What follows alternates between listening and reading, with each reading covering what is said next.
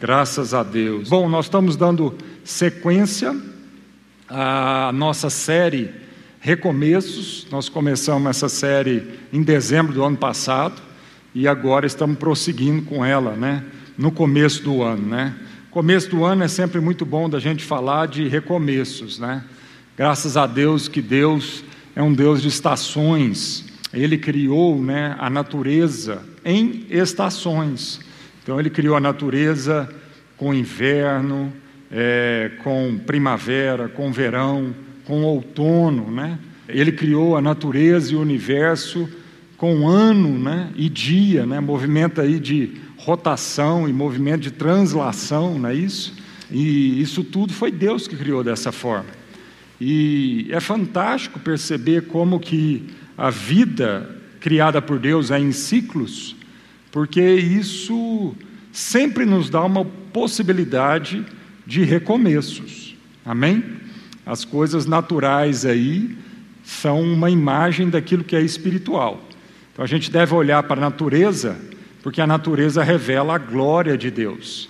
Então toda vez que a gente olha para a natureza, a gente pode extrair da natureza princípios espirituais né, na dinâmica do funcionamento da natureza, da biologia, do corpo humano, a gente pode aprender vários princípios espirituais. E um dos princípios espirituais que a gente pode aprender aí é que a vida é feita de ciclos, né? Então nós podemos recomeçar.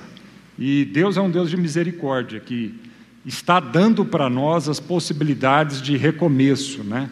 Vai chegar um momento onde nós não vamos poder recomeçar mais, vai chegar um momento onde realmente chegou o fim, né, a, a eternidade. Mas até lá, sempre nós temos a oportunidade de um recomeço. Deus é um Deus de redenção, ele redime a história, ele redime a nossa história. Pensa naquele rapaz lá, aquele ladrão na cruz ao lado de Jesus. A história inteirinha daquele homem, já não sabe quantos anos que ele tinha, mas a história inteirinha daquele homem foi redimida num momento, num encontro com Jesus. Quando ele se arrepende e Jesus vira para ele e fala: Olha, hoje mesmo você estará comigo no paraíso. Uma história de tragédia, uma história de pecado, uma história né, que o levou à, morte, morte de cruz ali ao lado de Jesus, uma história de muito sofrimento.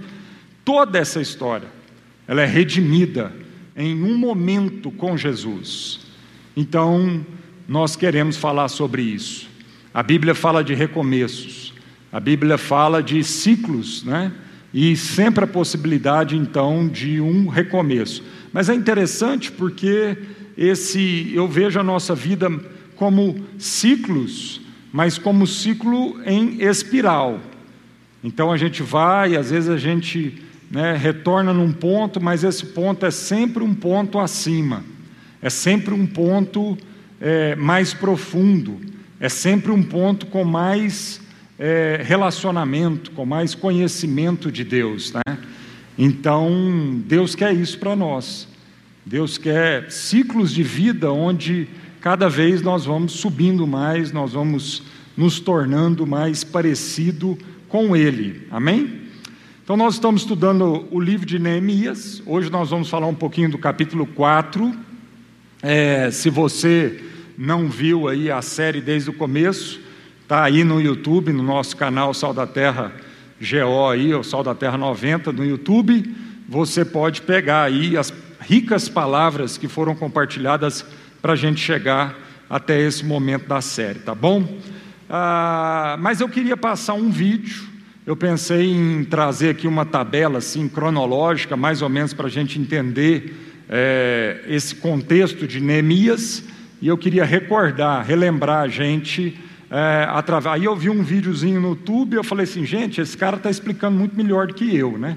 Então, para que, que eu vou fazer isso? A gente hoje tem a tecnologia e a gente pode ser abençoado aí por esse vídeo. É um vídeo de quatro minutinhos, vamos soltar aí. Na parte 3 deste vídeo, nós vamos falar sobre este período aqui entre Ciro e Dario. Os samaritanos fizeram uma pressão para que o templo fosse interrompido e os judeus falaram: ah, talvez não seja da vontade de Deus, né? A, a Pérsia mandou a gente parar de construir o templo. Mas aí aparecem Ageu e Zacarias e falam: olha, por que vocês têm casas luxuosas enquanto a casa de Deus se encontra em ruínas? E eles começaram a construir o templo mesmo assim começaram a construir o templo mesmo assim. Aí os samaritanos de novo falam assim: olha, o pessoal está construindo o templo, já foi mandado para parar. E aí os judeus falam assim: olha, nós temos ordem aí de Ciro, dá uma olhada nos decretos reais. Então Dario manda olhar e ele fala: realmente tem uma ordem Continuem construindo o templo. E esse é o segundo decreto, está lá em Esdras, capítulo 6. Continuem construindo o templo. Ah, mas os samaritanos não gostaram disso. Mas, então nós temos aqui o primeiro e o segundo decreto. O templo foi concluído aí no ano 515. Houve aquela dedicação, as pessoas choraram porque o templo não era tão bonito como o templo de Salomão, que Nabucodonosor destruiu. Agora, o que, que acontecia na Pérsia nesse período? Quem estava lá? Esther foi eleita rainha ali em 479 antes de Cristo. Ou seja, o povo estava lá em Israel, as pessoas que voltaram do, do exílio ali da Babilônia, porém muitos judeus também ficaram lá na Babilônia, no, no, em Suzã, no Império Persa. E quem também estava lá? Esdras. E Esdras, no ano 457, recebeu uma ordem para voltar para Jerusalém. Ele recebe então o terceiro decreto, que é o decreto de Artaxerxes, está lá em Esdras capítulo 7. Esdras viaja de volta a Jerusalém e ele então dá uma certa autonomia, aliás, quem dá autonomia é Artaxerxes, Esdras é, produz embelezamentos do templo e ele é, nomeia juízes, magistrados para que a cidade pudesse aplicar a lei bíblica, a lei mosaica. Isso aconteceu quando? No ano 457, que é a data muito importante. É nessa data que começam as 70 semanas e, por sua vez, também começam as 2.300 tardes e manhãs. Porém, um tempo depois, os samaritanos não aguentaram ver a autonomia de Jerusalém, que estava tudo dando certo, e eles destruíram o templo, destruíram, perdão, destruíram os muros e queimaram as portas da cidade. E essa notícia chega para quem? Lá na Pérsia, Neemias ouve falar que os muros estavam destruídos, e as portas estavam queimadas. Então ele fica muito triste. O rei então fala: Denis, você quer voltar? Pode voltar. Denis é nomeado governador de Judá, de Jerusalém, e ele reconstrói o muro aí em 52 dias, reconstrói as portas, sob muita pressão dos samaritanos ali que estavam habitando o local onde ficavam as tribos do norte. Então, note que Neste trimestre, nós vamos estudar a história de Esther, a história de Esdras e a história de Neemias. Elas acontecem nessa ordem. Ciro já havia libertado o povo do cativeiro, mas algumas pessoas ficaram ainda na Pérsia. Depois tiveram a dificuldade para restaurar Jerusalém, é, Dario dá uma segunda ordem, podem continuar, conclui o templo. Aqui então temos a história de Esther, onde se passa perseguição aos judeus, Namã querendo construir aquela forca, mas a Esther faz o um movimento político, consegue resistir. Depois então é que vem Esdras, com o terceiro decreto, e depois Neemias. Que bom que você ficou até o final. Espero que você tenha gostado e que você se aprofunde cada dia mais na cronologia, nas histórias bíblicas. Bom, eu acho que deu para a gente situar um pouquinho aí, porque a gente fica muito confuso quando a gente está lendo né, o livro de Neemias, de Esdras, quando a gente está lendo lá o livro do profeta Ageu, Zacarias, que são livros contemporâneos, né? A gente fica muito confuso com esses nomes, né? Do, do Ciro, Nabucodonosor, Xerxes, Artaxerxes, Dário. A gente não sabe como é que é muito bem a cronologia que funcionou. Mas a gente viu ali no vídeo, né? Que desde o período lá da monarquia em Israel, Davi é o primeiro rei, depois nós temos Salomão, e, e, na verdade Saul é o primeiro rei, depois Davi, depois Salomão, e aí quando Salomão tem seus filhos, o, o, a nação de Israel ela se divide, né? Salomão põe muita carga em cima das pessoas de Israel para produzir muitas obras e o povo começa a ficar revoltado. E aí há então uma revolta do povo e as dez tribos ao norte formam o, o que a gente chama de Israel. E as duas tribos ao sul, que é Judá e Benjamim, formam o reino de Judá. Né? Então você tem lá Jeroboão e Roboão, e aí Jeroboão, é, é filho de Salomão, começa a reinar é, no reino do norte, chamado Israel, e a capital do reino do norte se torna Samaria, e a capital do reino do sul é Jerusalém. E isso aconteceu mais ou menos 930 antes de Cristo. Então, de 930 até 700 e pouco, 720, 730, não me recordo aqui muito bem, você tem um período ali no reino do, do norte, onde há 19 reis que governam uh, Israel, até a chegada do Império Assírio, em 720 e poucos, onde o Império Assírio domina eh, o reino do norte e aí então acaba, né? O reino do norte, eles são escravizados, são colonizados. Uma das formas do, do Império Assírio colonizar uma região era levando ali é, povos, estuprando as mul mulheres e gerando uma, uma raça de mestiços, né? Para enfraquecer o senso de nação daquele povo. E assim aconteceu. Daí vem então os samaritanos, que na época lá de Jesus, né, a gente vê lá toda o dilema entre o judeu e o samaritano, porque eles estavam ali mais ou menos no mesmo território.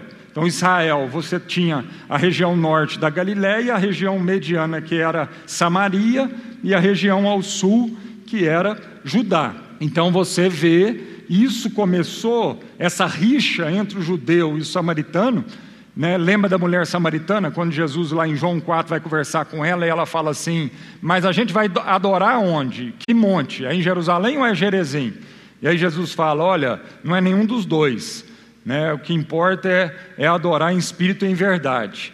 Então, toda essa rixa, isso vem desde essa época de 700 e poucos antes de Cristo, quando então os samaritanos é uma raça de judeus mestiços, né? E aí, ao Reino do Sul, eles aguentam mais um período, até no ano de 605, como a gente viu ali, aí já não mais o Império Assírio, mas o Império Babilônico. Através de Nabucodonosor, ele conquista o Reino do Sul, mas não destrói Jerusalém em 605, e mais em 580 e pouco, ele enfim destrói Jerusalém completamente. Em 605 ele leva os príncipes, né? Ah, a gente viu isso muito bem explicado aqui há duas, dois cultos para trás. A gente viu isso explicado pelo Cláudio. Ele explicou muito bem as estratégias aí, né, dos babilônicos. E a estratégia dos babilônicos era mais o povo, os assírios era mais a terra. E aí então, o que, é que os babilônicos fazem? Eles levam os príncipes e princesas, a elite pensante de Israel, para a Babilônia. E aí, tanto é que vai Daniel, vai os amigos de Daniel, né? vai um povo que é uma, uma elite pensante. E eles levam esse povo para a Babilônia. Mas é em 586, se não me engano, que realmente Jerusalém é totalmente destruída e o templo que era o coração da nação de Israel, o templo que foi construído por Salomão, né, que foi tanto sonhado por Davi. Davi tinha um sonho de construir esse templo, mas foi Salomão que construiu esse templo. Esse templo, o primeiro templo, é então destruído por Nabucodonosor e Jerusalém não fica pedra sobre pedra, é tudo destruído também.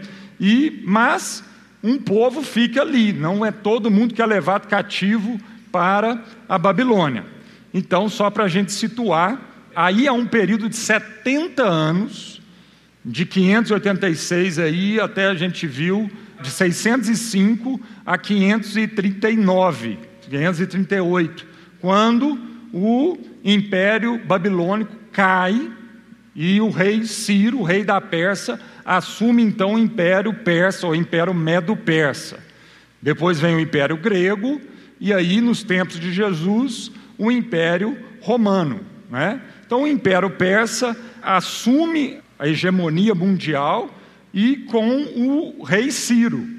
E aí, o rei Ciro, então, é levantado por Deus, é um instrumento de Deus para liberar o regresso do povo judeu que estava cativo na Babilônia para Israel com o objetivo de reconstruir a nação, começando por Jerusalém e mais especificamente ainda o templo.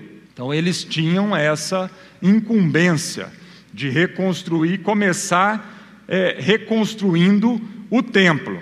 Então hoje, então é um panorama aí para a gente situar, né? Então o primeiro líder que vem da Babilônia para liderar o povo na primeira empreitada tiveram três grandes líderes. O primeiro foi Zorobabel. Então, Zorobabel era então um governador, foi liberado para ele vir governar Judá e é, começar um processo de restauração. Depois, se não me engano, mais ou menos 60 anos, é que vem Esdras com a incumbência de restaurar a nação de Israel em torno da lei de Israel. E depois, só então, já aí 400 e poucos antes de Cristo, é que então vem Neemias com a incumbência de restaurar os muros de Jerusalém, de restaurar a condição política, né, de Jerusalém, tá? Então Zorobabel é o primeiro que vem junto com Josué, o sumo sacerdote, e aí eles começam um processo de reconstrução do templo e há uma oposição severa. E é, é isso que nós vamos falar um pouco hoje. Então, hoje nós vamos falar um pouco sobre, para todo recomeço de Deus, haverá oposição na nossa vida. Para todo recomeço de Deus, né? se não me engano, o Rafael falou disso quarta passada, que para todo recomeço de Deus, Deus é, envia recurso para isso, como a gente viu ali no, nos primeiros é, capítulos de Neemias, Deus providenciando toda a ferramenta, todo o recurso para aquela empreitada. Então, isso é uma coisa linda de Deus, amado. Deus não vai pedir algo de nós, não vai exigir algo de nós, sem que Ele nos dê condição para isso condição material, condição emocional, condição espiritual para isso. Amém? Então, Ele vai né, falar com a gente de recomeços, de empreitadas, e Ele vai dar todas as condições. Mas, também, para todo o recomeço de Deus na nossa vida, nós não podemos subestimar a oposição que vai se levantar. Então, hoje nós vamos focar mais sobre como nós vamos enfrentar essa oposição, baseado no livro de Neemias, né, que nós vamos ler alguns trechos do capítulo 4. Então, houve oposição tanto para a reconstrução dos muros, relatado lá em Neemias, mas também houve oposição para a reconstrução do templo, na primeira leva de pessoas que vieram da Babilônia. Então, uma forte oposição se levanta o, o, o, Zorobabel veio, eles lançaram os alicerces do templo, começaram restaurando os alicerces, o fundamento, e até então foi tudo tranquilo, mas quando eles começaram a levantar as paredes do templo, aí houve oposição. E essa oposição veio de onde? Veio de Samaria, veio dos samaritanos. Esse povo que estava ali, né, vivendo próximos a Jerusalém, começam a levantar oposição. E é interessante porque primeiro eles chegam para é, Zorobabel e eles perguntam se eles podem participar da reconstrução do templo. E aí então o povo judeu que estava ali fala que não, que eles não podem participar da reconstrução do templo. E aí então eles, enciumados por isso, levantam oposição. E aí tem todo um contexto que a gente não vai entrar aqui em detalhes sobre isso, né? É um contexto do que? De uma exclusividade religiosa da nação de Israel no Antigo Testamento. Porque aquilo tipificava o povo de Deus, aquilo apontava para o povo de Deus, um povo que, durante muito da história de Israel, Deus pedia que esse povo não se misturasse às práticas de idolatria, a, a, a outros deuses de outras nações. Então, a oposição à reconstrução do templo. E por 17 anos, a obra de reconstrução do templo foi paralisada. Né? Deus, então, nesse momento, levanta dois profetas, o profeta Ageu e o profeta Zacarias. Então, quando você for lá no final do, do, do, Antigo Testamento, você tem lá os profetas menores, e você vai encontrar lá Ageu e Zacarias. Esses dois profetas são levantados então por Deus, para Deus trazer uma palavra de exortação ao povo de Israel, porque o povo de Israel não estava obedecendo a sua ordem de reconstruir o templo. Porque o povo estava amedrontado, com medo da oposição e não estavam obedecendo o que Deus tinha trazido é, como ordem para eles. Então, se você pegar sua Bíblia e abrir, abrir lá em Ageu, no capítulo 1, verso 3 ao verso 6, Ageu capítulo 1, verso 3 ao verso 6. Olha o que, que o profeta diz ao povo: Veio, pois, a palavra do Senhor, por intermédio do profeta Ageu, dizendo: Porventura é para vós tempo de habitardes nas vossas casas forradas, outras versões diz as suas casas apaineladas, enquanto esta casa fica deserta. Que esta casa é essa? O templo, que no Antigo Testamento era a simbologia da presença de Deus, da casa de Deus, onde Deus, onde era o ponto de intercessão entre Deus e a humanidade.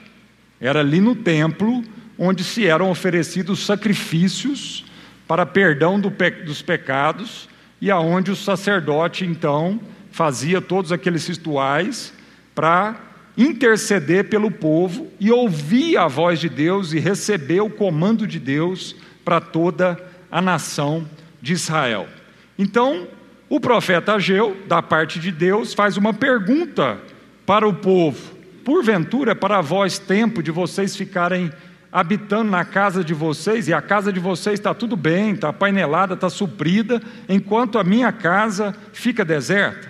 Verso 4: Ora, pois assim diz o Senhor dos Exércitos: Considerai os vossos caminhos, semeais muito e recolheis pouco, comeis, porém não vos fartais, bebeis, porém não vos saciais, vestivos, porém ninguém se aquece e o que recebe salário recebe-o num saco furado. O que, que o profeta está dizendo? O profeta está dizendo o seguinte: vocês estão, enquanto cada um procura suprir a sua própria necessidade e esquece da nação como um todo, então cada um está tendo suficiência na sua casa, material, cada um está reconstruindo, está recomeçando a sua vida particular, sua vida privada. Mas não é isso que Deus tinha dado ordem para eles. Não era essa a cronologia. Primeiro, Deus falou que o templo tinha que ser reconstruído, porque Deus sabia que se o templo não fosse reconstruído, não adiantava eles reconstruir as suas casas, a lavoura, o comércio, né, reconstruir a nação como um toda, se o templo, que era o lugar central de adoração daquela sociedade, daquele povo, não fosse reconstruída. Então aqui tem um princípio muito claro para nós. E por isso, qual que é o princípio? O princípio é o seguinte: não há recomeço de vida sem restauração da nossa comunhão com Deus, sem restauração do lugar de adoração. Não há recomeço da nossa vida, não há mudança, transformação para melhor, se Deus não habitar o lugar mais alto do nosso coração. O centro tem que ser a nossa relação com Deus. Todo o resto, profissão, casa, comércio, né, emoções, família, relação, tudo isso é consequência desse lugar restaurado na nossa vida. Então nós temos que focar, nós temos que priorizar a nossa relação com Deus. Não vai haver, amado, é, possibilidade de um recomeço e de transformação e da gente né, se arrepender e ter uma nova vida se esse lugar se o lugar da habitação de Deus não for restaurado na nossa vida. Por isso o profeta diz: por isso, gente, considerem os caminhos de vocês. Por isso vocês semeiam muito, recolhem pouco. Vocês comem, porém vocês não se fartam. Vocês bebem, vocês têm comida, vocês têm o que beber, mas vocês não matam a sede. Vocês têm roupa para vestir, porém o coração não está aquecido, a vida está fria. E o que recebe salário, vocês recebem salário. Vocês têm provisão material na vida de vocês. Mas aquele que recebe salário, parece que ele recebe e põe num saco furado. Porque parece que nada satisfaz esse coração. Então não adianta reconstruir e recomeçar em tantas áreas da nossa vida se a gente não reconstruir o que? O principal, centro do nosso coração, que é a habitação de Deus na nossa vida. Amém, amados? Então, notem que as casas estavam abastecidas, mas o templo e os muros estavam em ruínas. E notem, não houve oposição para cada um recomeçar a sua própria vida. Não houve oposição para cada um construir a sua própria casa e abastecer a sua própria casa, mas houve oposição quanto à relação com Deus e com os irmãos. Enquanto todo mundo estava correndo para o seu próprio deleite, quando todo mundo estava correndo para suas próprias coisas, seus próprios interesses, não teve oposição. Eu ouso dizer que, pelo contrário, eles encontraram foi muita facilidade. Agora, a partir do primeiro momento que aquele povo, obedecendo à voz de Deus, começou a reconstruir a relação com Deus e a relação com o próximo, deixaram de pensar de uma forma egoísta, individualista e começaram a pensar como povo, como nação, cujo Deus é o Senhor, Nesse momento se levanta forte oposição. Então, amados, aqui nós temos princípios espirituais. Toda vez que você for correr para o seu individualismo, toda vez que você for correr para as suas próprias coisas, não considerando o seu próximo, não considerando Deus na sua vida, eu quero te dizer, não vai ter oposição, não. Você vai ver que a coisa vai fluir fácil. Mas isso não quer dizer que o fim disso vai ser alguma coisa boa. E toda vez que você fizer uma opção na sua vida para endireitar a sua vida de acordo com a palavra de Deus, colocando Deus como prioridade absoluta no seu coração e considerando os irmãos, considerando o próximo, não pensando somente na sua vida, mas sendo redirecionado por Deus para um recomeço onde seus olhos são abertos para Deus e para o próximo, pode ter certeza que você vai enfrentar muita oposição. Daí muita gente vem falar com a gente, pastor, mas parece que agora que eu converti, Parece que agora que eu estou servindo a Deus, tentando realmente colocar minha vida no trilho de Deus, parece que agora tudo é contrário à minha vida. Parece que antes, quando eu era pecador, quando eu vivia fazendo o que eu quisesse, quando né, o meu Deus era o meu ventre, parece que tudo cooperava na minha vida, no sentido de tudo concorrer. Mas agora que eu estou servindo a Deus, é uma oposição terrível na minha vida. É verdade. É verdade. Por quê? Porque o príncipe deste mundo, as realidades espirituais desse mundo, querem te oferecer os manjares dessa vida.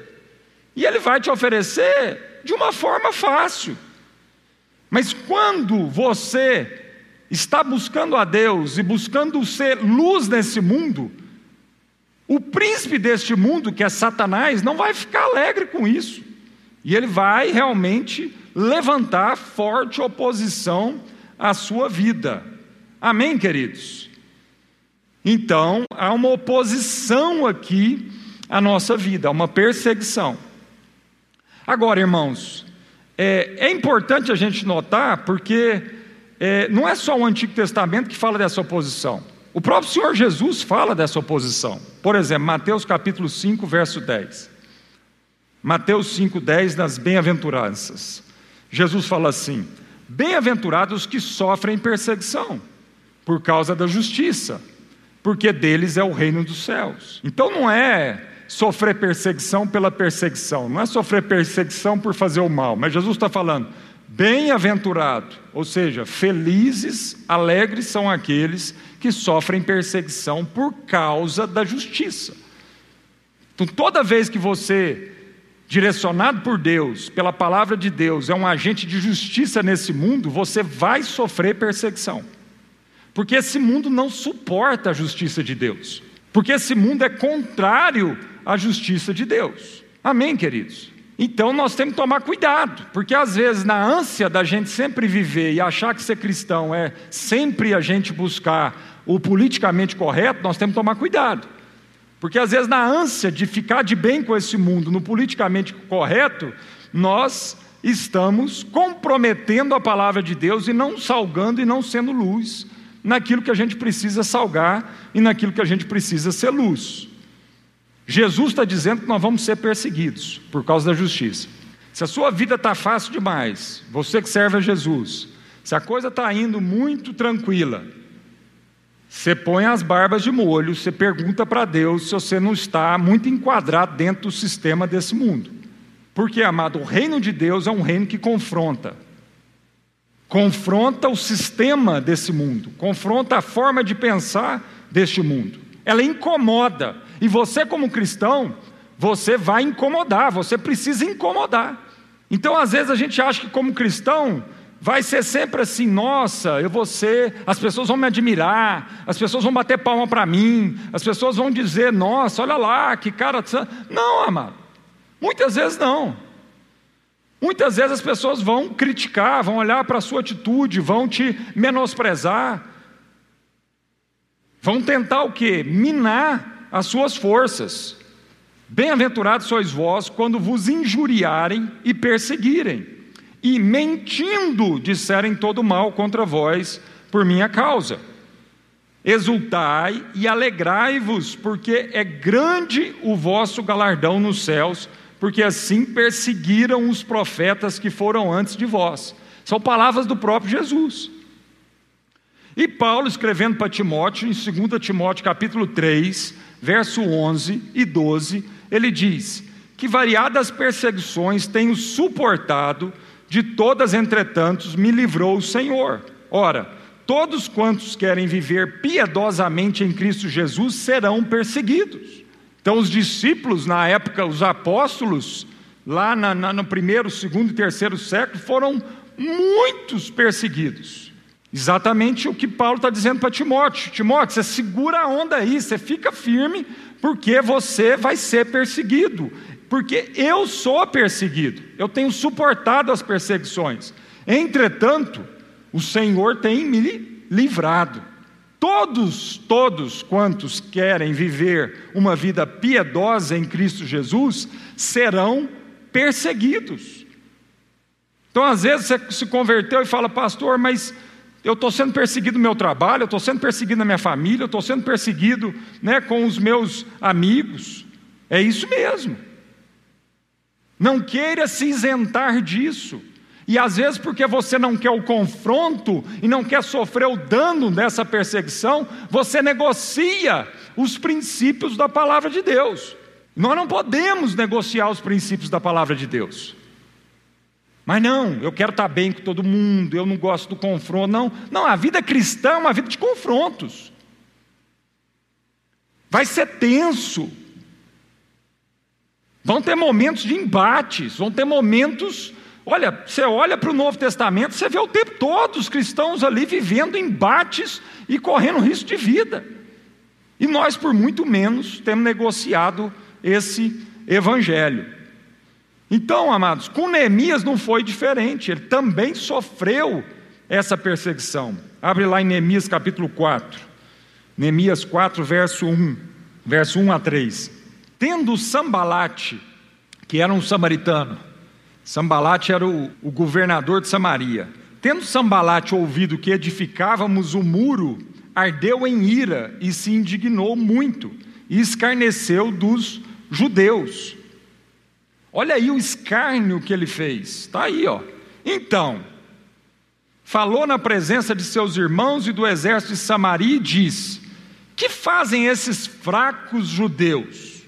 Permite, permitir-se-lhes isso? Sacrificarão? Darão cabo da obra num só dia? Renascerão acaso dos montões de pó as pedras que foram queimadas? Estava com ele Tobias, o Amonita, e disse: Ainda que edifiquem, vindo uma raposa, derribará, destruirá o seu muro de pedra. Então, amados, nós temos que entender que no caso do Antigo Testamento, os inimigos eram personificados em pessoas. Por isso as guerras, as batalhas, os confrontos. Mas no Novo Testamento, e a partir do Novo Testamento, é um sistema maligno que se opõe, ora usando pessoas, ora não. Então nós temos que ter o um entendimento que a nossa luta não é contra a carne e contra o sangue. Então no Antigo Testamento a luta era visível contra a carne e sangue. Então várias vezes Deus, o povo de Deus teve que ir para a batalha e matar gente. Mas isso, amado, é para apontar e tipificar que na nossa vida cristã nós vamos ter oposição, nós estamos vivendo no meio de uma batalha, e tem cristão vivendo achando que está no recreio o tempo todo. Não, a Bíblia está nos alertando, irmãos, que a nossa vida é uma luta, é uma batalha, que nós não podemos baixar a guarda. Só que no Novo Testamento, Paulo escrevendo aos Efésios no capítulo 6, ele diz que a nossa luta não é mais contra a carne e sangue, mas contra principados e potestades, contra dominadores desse mundo tenebroso, contra as forças espiritual do mal nas regiões celestes. Por isso ele diz: revestivos de toda a armadura de Deus, para poderes ficar firmes contra as astutas ciladas do diabo. Há essa compreensão na nossa vida ou nós estamos aí vivendo assim, meio que aleluiano, né? achando que é dando murro aí para o ar. Não, amado, a Bíblia está falando de batalha. A Bíblia fala de guerra o tempo todo, de confronto o tempo todo. Vai chegar um dia onde finalmente vai acabar o confronto, onde eternamente nós vamos viver sem guerra, sem luta, sem dificuldades, sem perseguição, sem confronto. Mas, até agora, nesse momento, amado, a vida de um cristão é vida de batalha, de guerra, e você não pode baixar a guarda. Só que essa luta não são contra as pessoas em si, ela não é contra carne e sangue, ela é contra um sistema, dominadores desse mundo tenebroso, que às vezes usam pessoas mas quando essa perseguição vem através de uma pessoa na sua vida, nós temos que agora tomar cuidado, porque senão a gente faz a oração que Neemias fez, orando para Deus arrebentar com aqueles inimigos. E não é esse tipo de oração que nós temos que fazer agora, amado. Então, em Mateus 5, lá no Sermão do Monte, no verso 43, Jesus diz assim: Ouvistes o que foi dito Amarás o teu próximo e odiarás o teu inimigo. Então, no tempo da lei era o seguinte: ouvistes o que foi dito, é de, olho por olho, dente por dente. Você ame o seu amigo, o seu próximo, e você odeia o seu inimigo.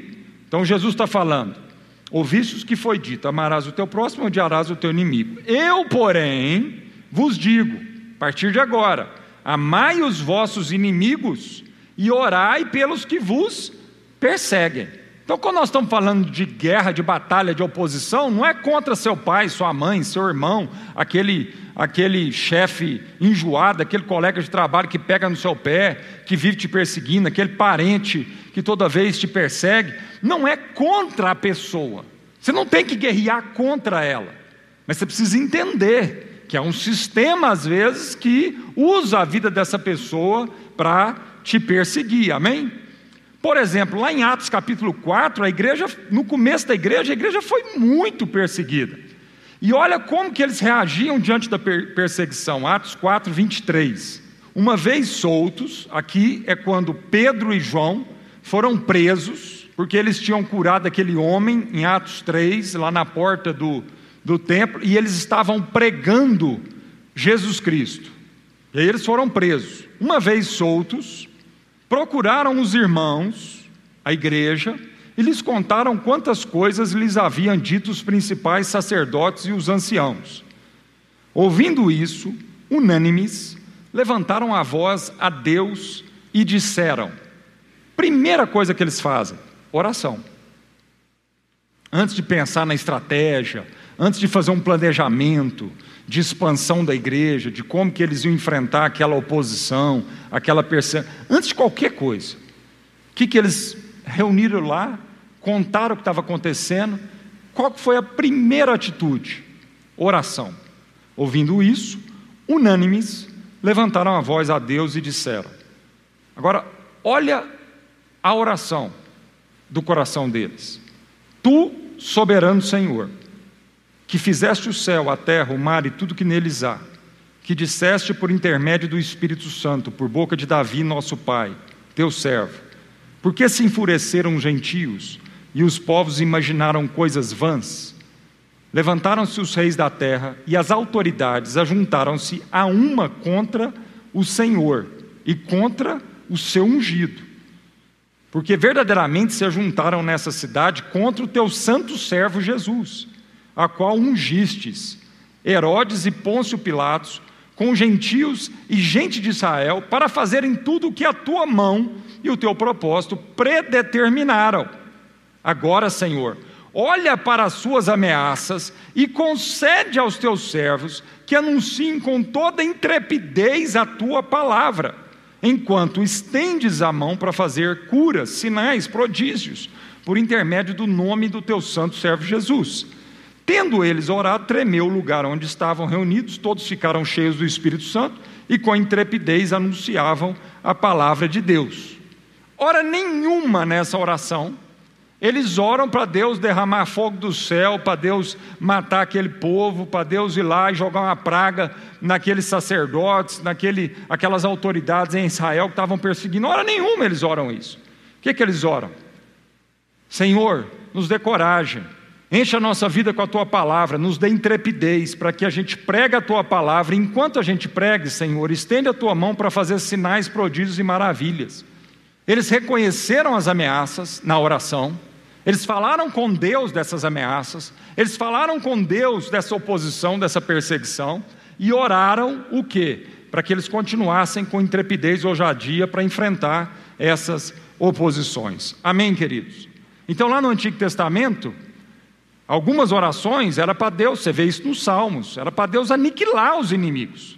E Neemias fez essa oração, para Deus aniquilar com os seus inimigos. No Novo Testamento, Jesus falou assim: cuidado, a luta não é contra a pessoa, a luta é contra um sistema que está usando essa pessoa para perseguir a sua vida. Então vamos lutar contra esse sistema e vamos amar as pessoas.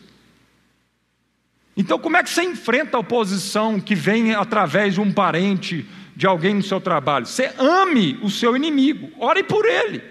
Ore para que as escamas dos olhos dele sejam retiradas, ore para que haja iluminação do Espírito Santo no coração dessa pessoa e ele deixa de ser um cavalo de Satanás, usado por esse sistema, e passe então a, a ser livre disso. Amém? Então a resposta de Neemias e do povo foi oração. Assim como a resposta aqui também foi oração. Então, lá em Neemias 4, 4 a 6, Ele vai falar dessa oração, né? Ouve ao nosso Deus, pois estamos sendo desprezados. Caia o seu opróbrio sobre a cabeça deles, e faze que sejam despojo numa terra de cativeiro. Não lhes encubras a iniquidade, e não se risque de diante de ti o seu pecado, pois te provocaram a ira na presença do, dos que edificavam. Assim edificamos o muro, e todo o muro se fechou até a metade da sua altura, porque o povo tinha ânimo para trabalhar. Então, amados, oração. Como é que a gente enfrenta a oposição? Oração. No caso de Neemias, a gente já falou, é uma oração realmente para Deus aniquilar com os inimigos. No nosso caso, é a mesma oração para Deus aniquilar com os nossos inimigos, entendendo que os nossos inimigos não é carne nem sangue, mas sim principados e potestades. Amém? Ah, um outro ponto que eu queria trazer aqui, está lá no verso 10 de Neemias capítulo 4, uma outra ação diante da oposição, além da oração, é entender que nós vamos ter oposição dos entulhos. Versículo 10 do capítulo 4 de Neemias. O povo começou a reconstruir os muros, parou na metade, e aí eles dizem assim, no versículo 10: Então disse Judá: Já desfaleceram as forças dos carregadores, e os escombros são muitos, de maneira que não podemos edificar o muro. Então também a gente tem que entender que essa oposição vai vir de um sistema, vai vir de fora para dentro, mas muitas vezes essa oposição ao Evangelho, essa oposição ao reino de Deus, essa oposição a uma nova vida, um recomeço na nossa vida, ela vai vir de dentro. Ela vai vir de nós mesmos. Então, a gente não pode ser 880. A gente não pode dizer que tudo na nossa vida de dificuldade e perseguição vem do, de, do diabo, e também a gente não pode dizer que nada vem do diabo. Há igrejas que tudo é do diabo. E aí elas né, trabalham só com essa questão do diabo, mas não trabalham com o nível de oposição que vem de dentro de nós, que vem da nossa carne. E isso é errado. Então nós precisamos entender que há duas formas dessa oposição vir: externa e interna. Tem de fato essa oposição externa e nós temos que lutar com as armas espirituais e combater no mundo espiritual e nos posicionarmos espiritualmente mas tem também aquela oposição interna. E aqui a Bíblia diz que o que cansou o povo, o povo esmoreceu e parou a reconstrução dos muros pela metade, foram os entulhos. E o que, que são os entulhos? Os entulhos, amado, é o seguinte: entulho na nossa vida é tudo aquilo que um dia já foi útil, mas que não presta mais. A gente tem que saber se livrando desses entulhos na nossa vida. Amém? Uma bênção de Deus pode ser um entulho, se a gente não souber lidar bem com isso. Às vezes Deus nos dá algo para o momento da nossa vida, específico para aquele momento, e a gente começa a idolatrar aquilo que Deus nos deu. Pode ser um dom, pode ser algo material, pode ser uma relação, um relacionamento. Às vezes foi algo que Deus deu para o momento, uma bênção de Deus, só que a gente se agarra tanto àquilo que a gente começa a idolatrar aquilo. E isso começa a se tornar um entrave, isso começa a se tornar um entulho. Às vezes, um namoro pode ser um entulho na sua vida, que começou bem, você estava orando, pedindo para Deus, um namorado, um companheiro, muito sozinho, Deus te envia esse namorado, tudo, e de repente aquilo que era para a bênção começa a se tornar uma maldição, e aquilo vai dragando as suas forças, aquela relação, aquele relacionamento vai esvairindo as suas forças. Então nós temos que tomar cuidado com isso, porque às vezes a gente fica querendo resolver tudo na nossa vida numa questão de, né, de luta espiritual contra um sistema que se opõe, e é verdade, nós temos que lutar, como eu disse aqui já, mas temos que também entender que muita coisa que se levanta de oposição à obra de Deus na nossa vida parte de dentro de nós mesmos. E aí nós temos que arrepender, nós temos que livrar desses entulhos, nós temos que realmente deixar, abrir mão dessas coisas. Amém? Em nome de Jesus, para que a gente possa então avançar. Outra coisa que eu queria trazer aqui nesse texto, nesse capítulo, que a gente pode aprender muito, é que Neemias conclama o povo em famílias para a peleja. Versículo 13 e 14, aí de Neemias capítulo 4. Versículo 13 e 14. Então pus o povo por famílias nos lugares baixos e abertos, por detrás do muro, com as suas espadas e as suas lanças e os seus arcos. Inspecionei, dispus-me, fantástico isso, né? Inspecionei e dispus-me, e disse aos nobres, aos magistrados e ao resto do povo: Não os temais, lembrai-vos do Senhor grande e temível, e pelejai pelos vossos irmãos, vossos filhos, vossas filhas, vossa mulher e vossa casa. Então Neemias sabia da tentação do povo em cuidar das suas próprias casas e esquecer da comunidade, esquecer das famílias, esquecer dos seus irmãos. Então ele separou ali em famílias e disse ao povo assim: Olha, pelejem não somente por você, mas pelejem pelos vossos irmãos, filhos, filhas, mulher e casa, pelejem por, por todos vocês. Então vocês não estão sozinhos nessa luta. Então isso é um outro princípio, amado. Nós só vamos vencer essas oposições à nossa vida num ambiente de comunidade. Ninguém vai vencer sozinho. Aliás, uma das grandes estratégias de Satanás na sua vida é te isolar. É te isolar. Você isolado é uma presa fácil. Olha para a natureza de novo. A gente começou aqui falando né, que a natureza revela princípios de Deus. Se a gente aprendesse a observar os lírios do campo mais, a gente ia ganhar, ganhar tanta fé e aprender tanta coisa, irmãos. Jesus falou: Observem os lírios do campo, meditem sobre o lírio do campo, que você vai encontrar paz e livrar seu coração da ansiedade, observando a natureza. Observe os passarinhos. Então vamos olhar para a natureza, amado. Toda presa, qual é a estratégia? Então, quando estão lá os leões cercando lá uma manada de búfalo, qual a estratégia do predador? Isolar a presa. Se a presa não for isolada, o predador não consegue. Então ele tem que isolar a presa. Então isso é uma estratégia, a natureza revela. É uma estratégia do inimigo na nossa vida. Se ele conseguir te isolar, e ele começa sutilmente, ele começa colocando uma indisposição sua com o irmão da igreja, com a comunidade da fé, de repente outro, de repente você já não vai mais acreditando na comunidade da fé, de repente você vai dizendo, é todo mundo um hipócrita mesmo, tem ninguém aqui que é verdadeiro. Então é o seguinte: você acaba, como é que essa história acaba? Essa história acaba o seguinte: eu amo a Jesus, mas não me chama para congregar em lugar nenhum, não. E isso, amado, é uma estratégia inescrupulosa do inimigo para te arrebentar.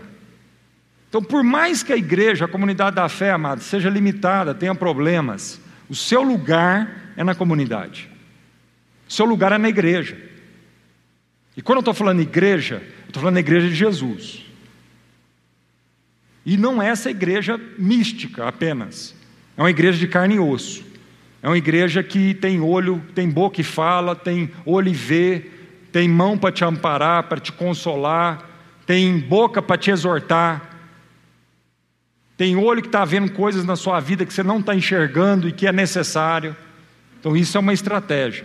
E para a gente concluir, um último ponto que eu queria trazer aqui no capítulo 4 de Neemias: o povo deveria trabalhar e vigiar ao mesmo tempo. Versículos 16 e 17. Neemias 4.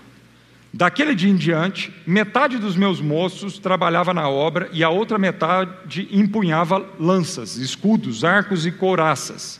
E os chefes estavam por detrás de toda a casa de Judá. Os carregadores, que por si mesmos tomavam as cargas, cada um com uma das mãos fazia a obra e com a outra seguravam a arma. Então, é uma outra estratégia para a gente enfrentar essa oposição, essa perseguição qual que é essa estratégia, amado? Vigiai e orai. O próprio Senhor já diz. Vigiai e orai o tempo todo. Então, em nome de Jesus, O cristão, amado, ele trabalha com a mão e carrega uma espada na outra. Então, ele, ele, ele vive a vida, ele faz as coisas da vida, mas ele está constantemente alerta. Constantemente ele está vigiando. Ele não perde a noção da batalha. Ele não menospreza. Quando ele vai falar com a esposa, quando ele vai tratar o marido, quando ele vai ter uma reunião familiar. Amado, quando você vai tirar férias, se tem um lugar onde o diabo deita e rola, é quando a família vai tirar férias. Porque é o seguinte: a gente vai tirar férias e a gente acha que nós vamos tirar férias até de Deus. E aí que é o perigo.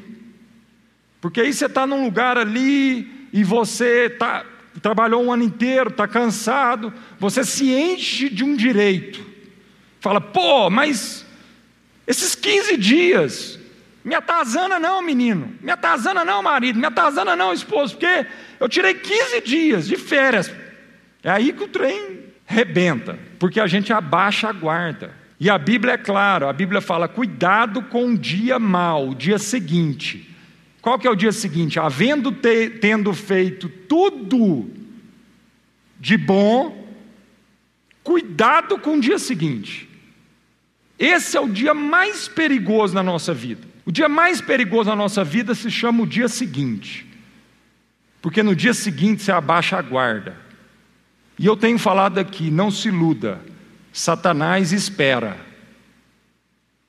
Ele espera. Ele te pega daqui a tantos anos, mas ele, ele vai tentar te pegar. Então, amado, cuidado com o dia seguinte. O dia seguinte é o seguinte: você fez tudo certo hoje, e aí você se enche de si. Você acha que você é capaz. E aí no dia seguinte você fala: não, isso aqui, isso aqui é uma coisa, isso aqui é o seguinte, é o Elias, sabe o Elias? O Elias mandou descer fogo do céu. O Elias arrebentou com 400 profetas de Satanás. O Elias teve um momento glorioso numa batalha violenta. E o dia seguinte do Elias? Sabe como é que foi o dia seguinte do Elias? Ele foi parado deprimido dentro de uma caverna. Dentro de uma caverna. Então isso acontece, viu gente? Nós podemos enfrentar 400 profetas de Satanás num dia e no dia seguinte a gente parar dentro de uma caverna.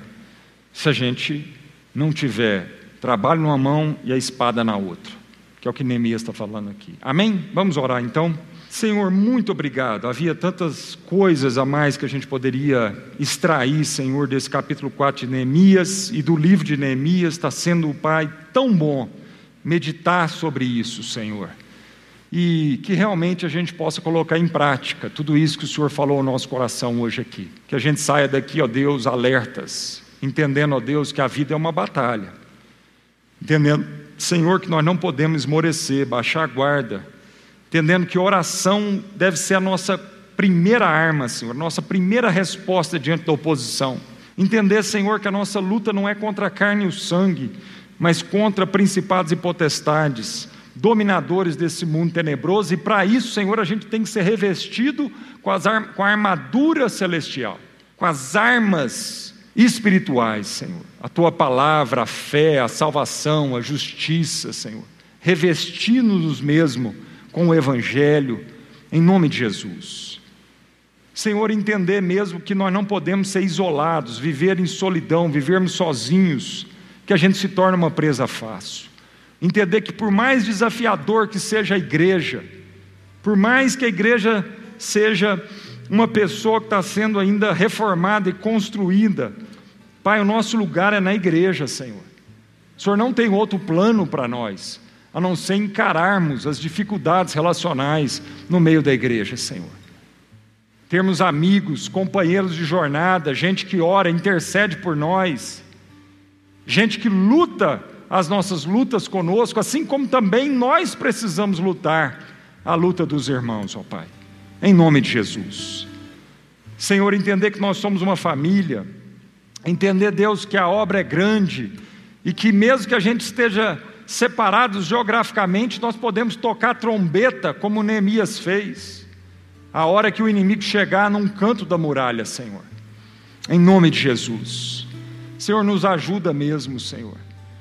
Nos ajuda, Senhor. Nos ajuda a manter a vigilância, a vigiar e orar o tempo todo, a ter olhos para o mundo espiritual. Quando tivermos num conflito, a gente conseguir enxergar por trás desse conflito. O que está causando aquele conflito, Senhor? Às vezes, ó Pai, nós somos tentados a investir na capa, sem perceber que há um toureiro manipulando essa capa. E ele está cansando a nossa vida para quando finalmente ele crava a sua espada no nosso lombo, Senhor. Então, Pai, em nome de Jesus, nós não queremos ser distraídos com a capa. Nós não queremos estar distraídos com a capa. Dê-nos olhos para entender, Senhor, que há um inimigo manipulando, às vezes, as pessoas ao nosso redor. Há um inimigo manipulando as situações para roubar nossa paz, para tirar o nosso foco, para gerar tristeza no nosso, na nossa vida, Senhor. Ó oh, Deus, dê-nos olhos para enxergar. Quando nós estivermos no meio de um conflito, que, que o Senhor nos ajude a enxergar o mundo espiritual em nome de Jesus. Amém.